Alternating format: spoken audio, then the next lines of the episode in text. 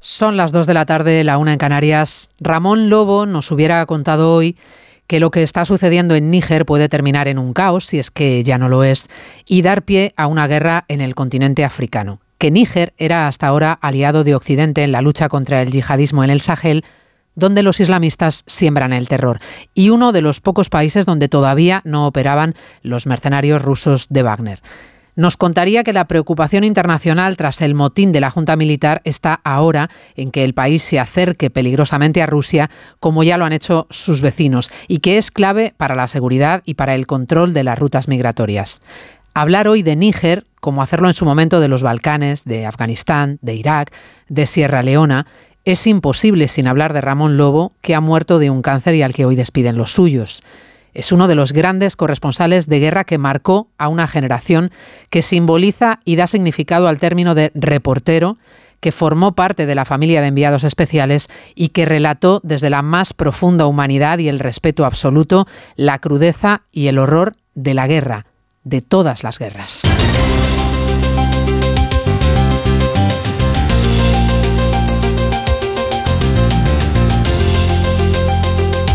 En Onda Cero. Noticias Mediodía. Con María Hernández. Muy buenas tardes, bienvenidos a Noticias Mediodía. En Marruecos, el presidente en funciones, Pedro Sánchez, pasa su tercer día de vacaciones privadas, sin agenda institucional y entre el mutismo absoluto de Moncloa que no tiene nada que comentar. La ministra portavoz en funciones sugiere al Partido Popular, de hecho, que se vaya también de vacaciones para reflexionar sobre el 23 de julio y con mucha sorna Isabel Rodríguez recuerda que todos tenemos derecho al descanso por ley, lo dice el Estatuto de los Trabajadores. Pues que hace muchos años que en este país se trabajó en el Estatuto de, los Trabajadores para poder disfrutar de los descansos. Creo que el presidente del Gobierno también lo merece, su familia lo merece, es un viaje en un contexto eh, propiamente personal y por tanto no voy a hacer eh, ninguna valoración. Sí a los dirigentes del Partido Popular que se han pasado cinco años criticando al presidente del Gobierno. El presidente del Gobierno, que según el CIS era el preferido por los ciudadanos que fueron a votar y que sin embargo daban por hecho que el presidente sería Núñez Feijo. Enseguida les contamos la encuesta de Tezanos publicada hoy que se realizó en la semana previa a las elecciones. Las vacaciones privadas de Sánchez en Marruecos que se han colado en la negociación política para la investidura y en la polémica de la quita y la financiación como elemento de discordia.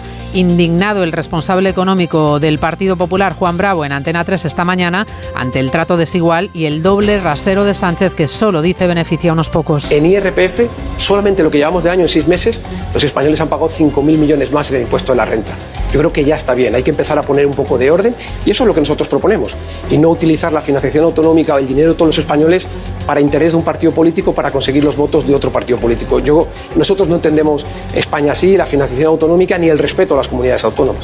Ya han llegado desde Níger los primeros ciudadanos españoles a territorio europeo gracias a la colaboración del gobierno francés. Han aterrizado esta mañana en París en uno de los vuelos fletados por el gobierno galo para evacuar a sus nacionales del país. La situación de inestabilidad en Niamey se complica, la tensión aumenta con disturbios en la calle y ultimátum de intervención armada si la junta golpista no devuelve el poder. Un peligroso cóctel a punto de estallar del que los grupos yihadistas se beneficiarán y del que Rusia intentará sacar tajada. Lo explicaba en más de uno esta mañana Manuel Gazapo, experto en seguridad y en relaciones internacionales. Que Níger se convierta en un Estado fallido eh, puede dar pie a cooperadores, a sujetos interesados. Estamos hablando de una guerra de Rusia que ha invadido Ucrania, pero Rusia de un tiempo a esta parte está invirtiendo mucho tiempo para poder sembrar eh, una serie de semillas de apoyos en África. Y ahí evidentemente influye mucho el grupo Wagner y van a intentar aprovechar esas ventanas de oportunidad para generar desequilibrios. Repasamos el resto de la actualidad de la mañana en titulares con Cristina Rovirosa y Caridad García.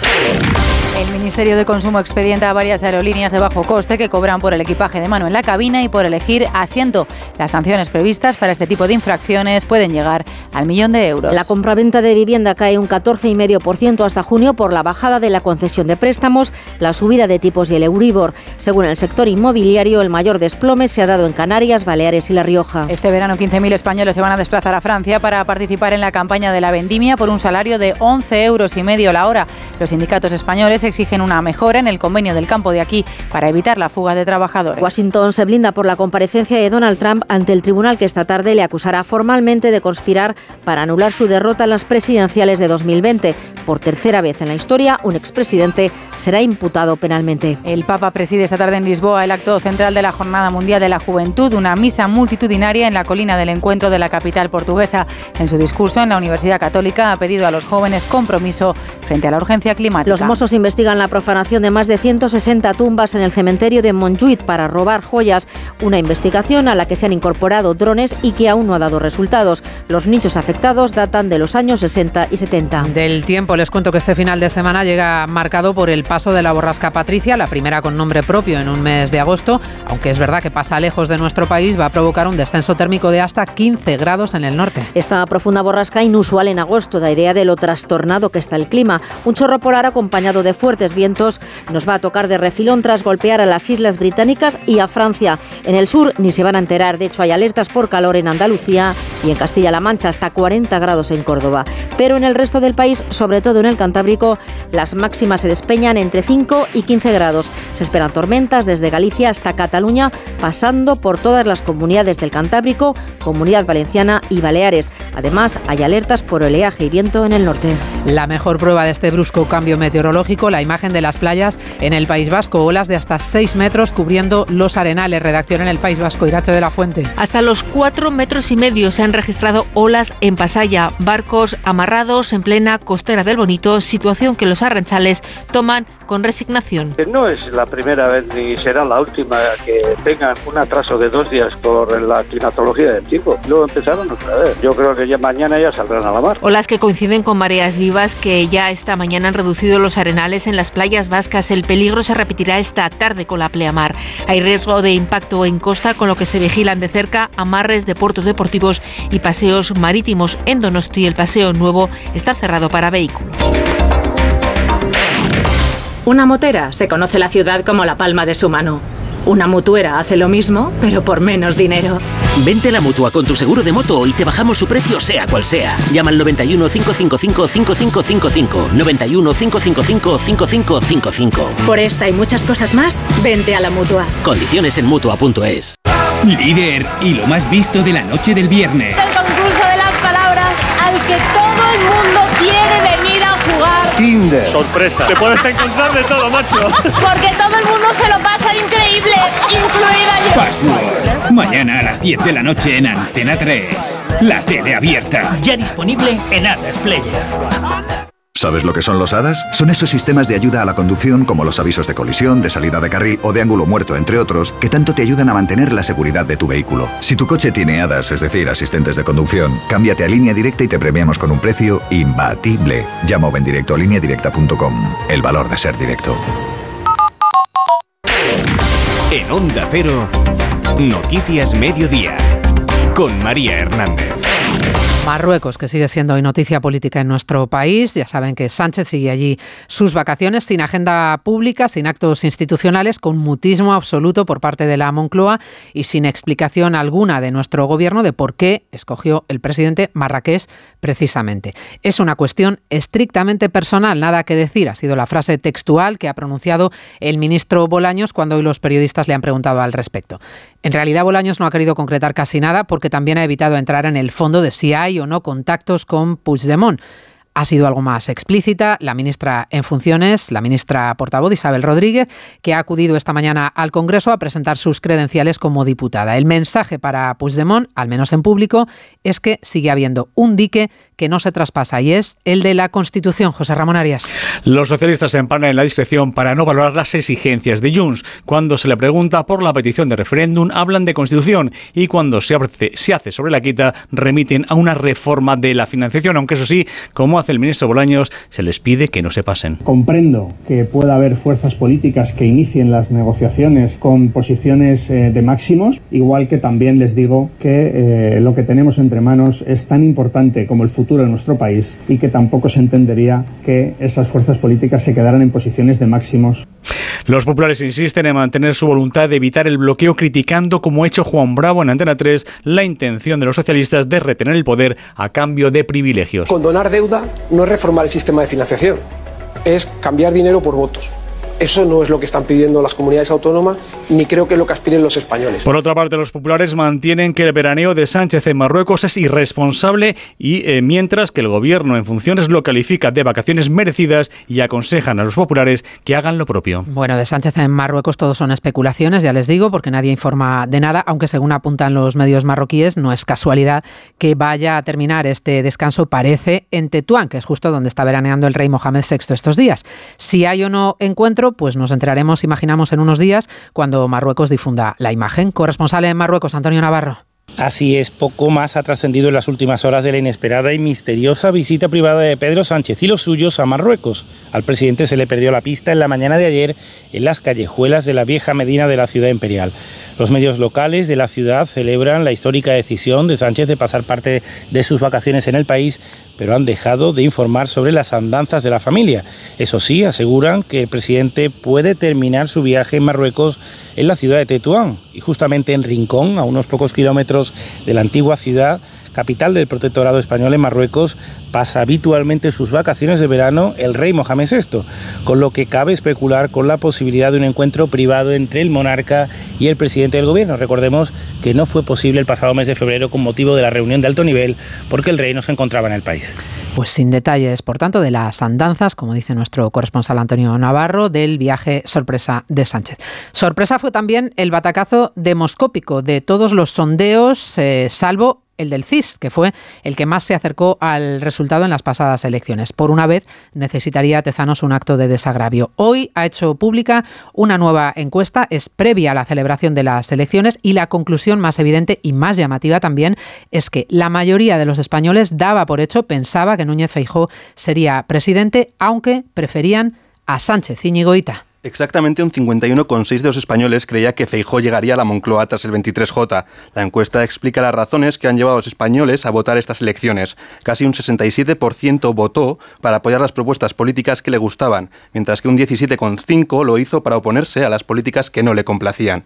El informe recoge la intención de voto por correo, en el que el PSOE era primero, seguido de PP, Sumar y Vox. El sondeo de Tezanos pregunta también qué partido le acerca más a su, su sociedad ideal, a lo que uno de cada diez españoles contesta que ninguna fuerza política. En la única pregunta en la que todos los encuestados coincidía eran en la que, en la que era en la formación del próximo gobierno. Casi un 85% apostaba por uno en coalición. Noticias Mediodía. Onda Cero. ¿A la playa? A la playa. ¿En el pueblo? En el pueblo. ¿En casa? En casa. Este verano estés donde estés, Cubirán está.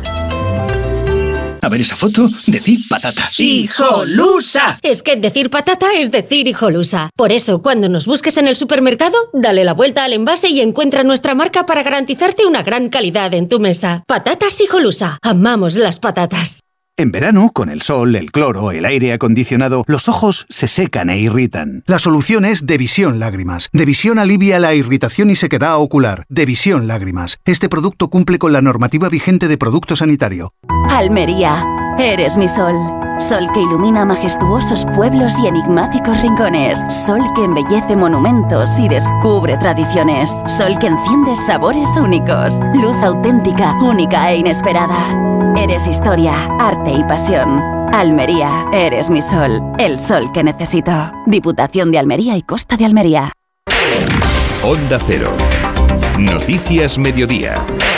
Llegaban a primera hora de este jueves, han aterrizado en París, son una veintena de españoles, han sido recibidos por el embajador y por el cónsul, han llegado desde Níger a bordo de uno de los aviones fletados por Francia para sacar del país a sus nacionales. Faltan todavía medio centenar de españoles por abandonar el país africano después del golpe de Estado. Jorge Infer. Se trabaja sobre el terreno para tratar de repatriar a ese medio centenar de españoles que se encuentran todavía en el país después de que una veintena hayan llegado en las últimas horas a la capital francesa. A todos ellos han sido recibidos por el embajador y el cónsul y a todos ellos también se les ha proporcionado un hotel y un billete de vuelta a España. Los compatriotas llegaban a París con personas de otras nacionalidades en un vuelo coordinado por Francia, un último país que por cierto ya da por concluidas las, las evacuaciones. Estoy muy aliviado, muy aliviado como digo, pero al mismo tiempo estoy un poco preocupado por los amigos y por los colegas que dejé allí, porque no sabemos qué pasará. Mientras tanto, fuentes del Ministerio de Exteriores apuntan a que no todos los españoles se ven dispuestos a abandonar el país porque residen allí de forma permanente. Lo cierto es que de momento el gobierno español sigue esperando una autorización de Níger para enviar un avión y evacuar a los que sí quieren salir de la nación africana. Preocupa mucho a la comunidad internacional la evolución de esta situación complicada que podría derivar en un conflicto armado, en una guerra abierta en el continente africano y que se teme podría contribuir también a expandir la influencia del grupo Wagner y de Rusia en África. Níger juega además un papel muy importante aliado de Occidente en la lucha contra el yihadismo que ha ganado terreno en la franja del Sahel. Corresponsal Alfonso Masoliver. Níger celebra hoy el aniversario de su independencia en un clima de enorme tensión. La probabilidad de que los últimos sucesos devengan en una guerra aumentó tras la confirmación del gobierno de Costa de Marfil a la hora de apoyar a la coalición de la CDAO, liderada por Nigeria, entre que el portavoz de la Junta Militar nigerina se ha reunido entre hoy y ayer con los militares de Mali y de Burkina Faso para socavar apoyos. El nuevo presidente nigerino, Abdurrahman Chiani, se dirigió además ayer a la nación en un discurso donde dejaba claro que no cederían a las exigencias. El primer paso hacia una guerra ya se ha dado. Nigeria, que provee a Níger con un 70% de su electricidad, cortó el suministro al país vecino durante la tarde de ayer. Se lo decíamos antes, es imposible hablar de guerra sin hablar de Ramón Lobo reportero incansable que tantas veces se jugó la vida acercando al mundo la realidad más dura en Irak, en Afganistán, en los Balcanes, en Chechenia, viejo compañero de la antigua tribu de los enviados especiales, como hoy le recuerda Arturo Pérez Reverte, Alfonso Bauluz, Gervasio Sánchez, Manuel Eguineche, que relató horrores sin fin, pero dejó mucha belleza, como escribe esta mañana en El País Guillermo Altares. Ha muerto de un cáncer a los 68 años. Ramón Lobo, a quien siempre le gustó contar historias. A mí me gusta buscar historias pequeñas y buscar luego los, los trazos que te permitan colgarlas de una historia más grande. Kapuscinski decía que somos buscadores de contextos. Entonces, cuando te encuentras historias de contexto, es fantástico. Y después es divertido cuando regresas y te encuentras a gente, incluso jefes tuyos, que te argumentan con los argumentos que tú has escrito. Eh, entonces te das cuenta que sí, que a veces sirve eh, que hay gente que pueda, eh, no sé, crearse una opinión respecto a lo que tú estás contando sirve lo que tú estás contando. Desde las 12 de este mediodía, compañeros de profesión y amigos despiden a Lobo en la capilla ardiente instalada en el cementerio de San Isidro de Madrid. En Estados Unidos, hoy pendientes de Washington, hay expectación máxima ante la comparecencia de Donald Trump en el Tribunal Federal para asistir a la lectura de los cargos. Se le va a acusar formalmente de conspirar para intentar anular su derrota en las presidenciales y revertir el resultado difundiendo bulos y mentiras y alentando el asalto al Capitolio. El tribunal está blindado con barreras metálicas, también el Capitolio y las inmediaciones de la sede judicial ante la posibilidad de que los partidarios de Trump se concentren. Trump podría declarar por videoconferencia, pero se espera que lo haga en persona. Corresponsal en Estados Unidos, Laura Laplana. Esta tarde, Trump comparecerá en el Tribunal Federal de Estados Unidos a los pies del Capitolio, donde la seguridad se ha reforzado dado el historial de violencia de los votantes del expresidente. Trump ha negado todo delito relacionado con las elecciones de 2020 y en las últimas horas ha asegurado en decenas de mensajes en su red social que la acusación es una persecución política y que el gobierno censura su libertad de expresión. Y en eso precisamente se espera que su equipo legal centre la defensa. Además, también han insinuado una defensa más arriesgada, que es la idea de que Trump se creyó sus propias mentiras a pesar de que sus aliados le dijeron que no tenían fundamento, o incluso sugerir que actuaba siguiendo los consejos de su abogado John Eastman sin conocer las implicaciones de sus actos. Noticias Mediodía. Para ti que eres de disfrutar de los amaneceres de Madrid, de pasear por el Retiro y la calle Alcalá este verano, para verlo todo muy claro, en Óptica Roma tenemos el 40% de descuento en gafas graduadas. Como siempre, las mejores marcas a precios increíbles en nuestras 10 ópticas y en nuestra web ópticaroma.com. Óptica Roma, tus ópticas de Madrid. 5 y 6 de agosto, 62 Gran Premio de Velocidad Ciudad de la Bañeza y Feria del Motor. Ven a disfrutar de un circuito urbano único y un ambiente espectacular que te dejará sin aliento. 5 y 6 de agosto. Te esperamos. Organiza Motoclub Bañezano. Organiza y patrocina Ayuntamiento de la Bañeza.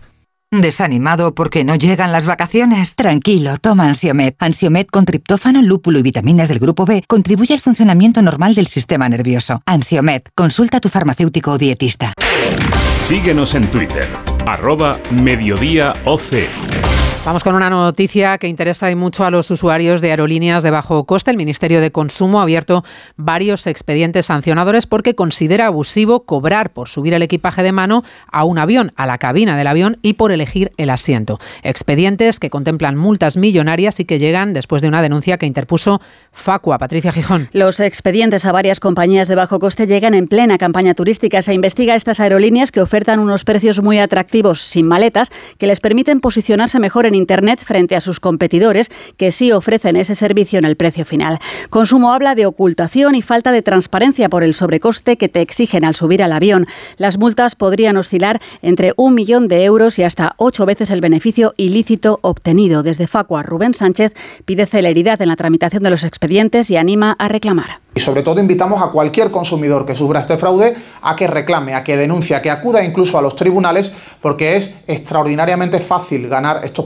procedimientos judiciales teniendo en cuenta que la legislación es muy clara y que ya de por medio están las administraciones de consumo abriendo expedientes sancionadores. Consumo critica también que estas empresas no solo han impuesto ese recargo, sino que también ponen límites a la forma de pago, no permitiendo el efectivo en el aeropuerto en contra de la normativa. La compra-venta de viviendas en el mes de junio se ha desplomado, ha caído un 14,5% a pesar de que los precios se han moderado. La subida del Euribor tiene gran parte de la culpa porque ha generado mucha incertidumbre en el sector inmobiliario. La compraventa cae en picado y el precio de los alquileres sube. Jessica de Jesús. El alquiler sube y también el precio de la vivienda de segunda mano en España, efecto en parte de la subida de tipos y la caída de compraventa de vivienda nueva. La concesión de préstamos para adquirirla ha caído un 25,6% según el Consejo General del Notariado y los españoles tienen que buscar alternativas. Pero como apunta Fotocasa, el mercado sigue inestable por la escasa oferta frente a la fuerte demanda aunque los precios vayan moderándose. Anaís García es su directora de comunicación. Sí que es posible que en los próximos meses podamos ver cómo el precio de la vivienda en venta empieza a desacelerarse por la subida de los tipos, que ahora sí hará que muchos compradores no puedan hacer frente a las condiciones hipotecarias al tener un Euribor por encima del 4%. El efecto se ve ya en junio, como recogen los notarios. La compra de casas cae en toda España, excepto en Asturias, donde apenas incrementa un 3%. Noticias Mediodía. Onda Cero. Oye, ¿sabes que Yastel tiene la receta perfecta para ahorrar? Y su ingrediente estrella son los 50 gigas gratis en cada línea. 50 gigas gratis. Solo este verano. ¿A qué esperas para probarlos? Con una fibra buenísima y móvil por solo 43,95, precio definitivo. Venga, llama al 1510. Con la Copa del Rey, Palma se convierte en la capital mundial de la vela. Descubre Palma los 365 días del año. Ayuntamiento de Palma, Mallorca. Vamos con el deporte. El Real Madrid pone fin a su gira por Estados Unidos con una nueva derrota. Óscar Conde, buenas tardes. Buenas tardes, María. A punto de llegar los madridistas a España tras esos cuatro partidos en territorio norteamericano, con dos victorias ante Milán y Manchester United y dos derrotas seguidas ante el Barcelona y esta madrugada frente a la Juventus. 3-1 han ganado los italianos a un Real Madrid en el que Vinicius sigue mostrándose como el jugador más determinante. Fue el brasileño el autor del único gol de un equipo blanco que, pese a dominar el juego, sigue generando dudas por su falta de pegada y su fragilidad defensiva. Ancelotti tiene claro lo que deben mejorar. Los partidos que hemos jugado han mostrado dos facetas del equipo, una faceta muy buena y una faceta sobre todo sobre el aspecto defensivo que tenemos que mejorar. A nivel ofensivo no hay problema, a nivel defensivo tenemos que arreglarlo. Creo que es bueno el hecho que ha sido bastante evidente lo que tenemos que arreglar. Madrugada muy futbolera la de hoy, que nos ha dejado también en México el partido entre Atlético de Madrid y Real Sociedad con empate a cero en el marcador y ese derby que se ha llevado por la mínima el Sevilla ante el Betis con un solitario tanto de Nesiri en el minuto 92. Siempre especial ganar este tipo de partidos el técnico sevillista Mendilíbar. El Sevilla Betis siempre es algo especial para ellos y para nosotros, ¿no? Y lo vives estando dentro. Yo llevo muy poco tiempo aquí, pero ya te comen la oreja y ganar este tipo de partidos también es importante, sobre todo mentalmente, Es cuestión de horas el que se cierre definitivamente el traspaso de Dembélé desde el Barcelona al PSG. Ha viajado hoy el jugador hasta París para pasar pruebas médicas y firmar su nuevo contrato. Además, para esta tarde tenemos un amistoso del Athletic de Bilbao ante Leibar. Recordar que ayer el Girona empató a uno con el Nápoles, el Valencia le ganó ganó 2-1 al Nastic, cayó el Getafe 2-1 con el Granada y también perdió el Rayo con el Valladolid 3-2. Por otro lado, el Mundial Femenino ha completado hoy su fase de grupos con la clasificación de Colombia y Marruecos para octavos de final, una ronda que va a afrontar España el sábado ante Suiza tras esa dura goleada encajada ante Japón, un partido que quiere olvidar una de las veteranas del equipo español, Irene Paredes. Nos desplegamos mucho en ataque, abrimos mucho el equipo y el otro día nos pillaron y bien en las contras. Creo que intentamos defender todas, pero no fue el partido de, de ninguna. Quedamos totalmente retratadas. Por eso, pues bueno, nos dolió tanto e intentaremos que no se vuelva a repetir. Estaremos pendientes desde finales de agosto del Mundial de Baloncesto, donde España va a defender el título logrado hace cuatro años en China. Mañana, primer partido de preparación en Madrid ante Venezuela. Pruebas ya para formar el equipo definitivo del seleccionador Escariolo funcionar como un equipo y jugar como un equipo como nadie lo hace. Claro que si lo comparas con las primeras cinco o seis selecciones del mundo, siempre tendremos un déficit de talento. Tendremos que utilizar otras armas, tendremos que utilizar otra, otras herramientas colectivas. Y además hemos conocido hoy la lista del equipo español para los mundiales de atletismo que van a arrancar en un par de semanas en Budapest. 56 atletas, 29 mujeres y 27 hombres, destacando nombres como los de los marchadores María Pérez, Álvaro Martín y Miguel Ángel López, o los mediofondistas Mocatir y Saúl Ordóñez, que le ha ganado finalmente la plaza en el 800 a Mariano García. Se queda fuera de la lista el campeón europeo tras una temporada marcada por las lesiones.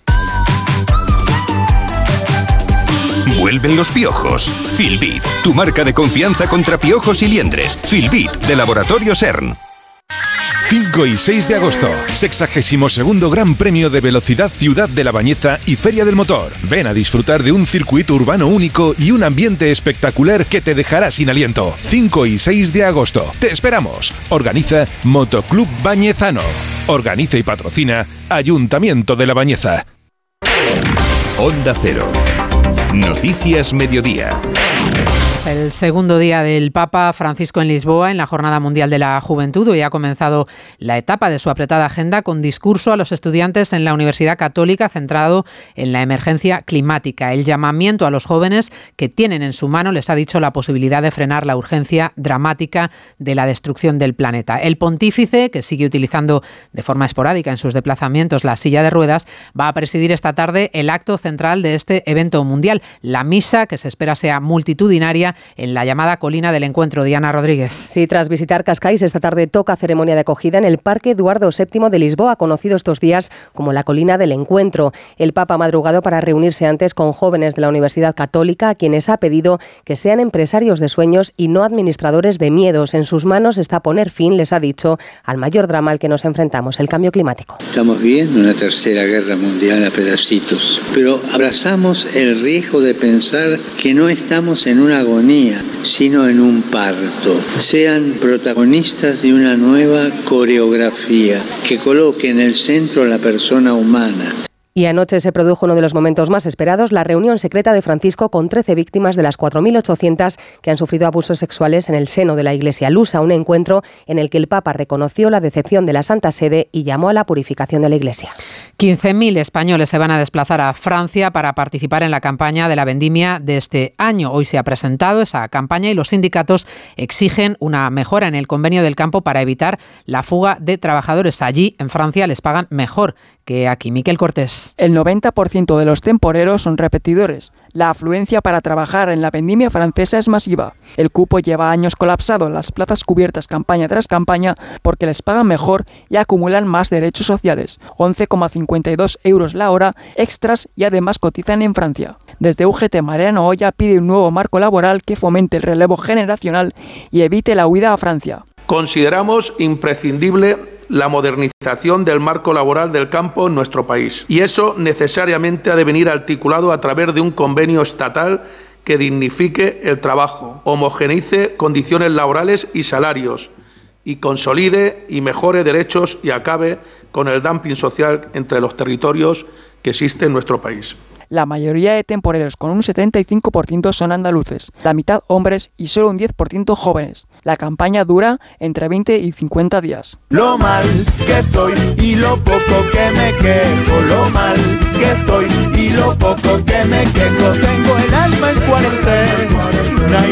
Puede ser un himno esta canción en pleno mes de agosto, lo mal que estoy y lo poco que me quejo. Nos vamos ya con la música de Juan Gómez Canca, el Canca, el cantautor malagueño que aterriza esta noche en su tierra para ofrecer un concierto en Fuengirola. Y yo que hablo hasta debajo del agua, hoy me sorprendí escuchándote. Qué bonito. Pues así terminamos este ratito de radio. En la realización técnica ha estado Dani Solís, en la producción Cristina Rovirosa. Volvemos actualizando la información a las 3. Gracias por acompañarnos. Que tengan un feliz jueves. Hasta mañana. En Onda Cero, Noticias Mediodía, con María Hernández. Aunque soy alérgico a la franela, me quedé en tu cama.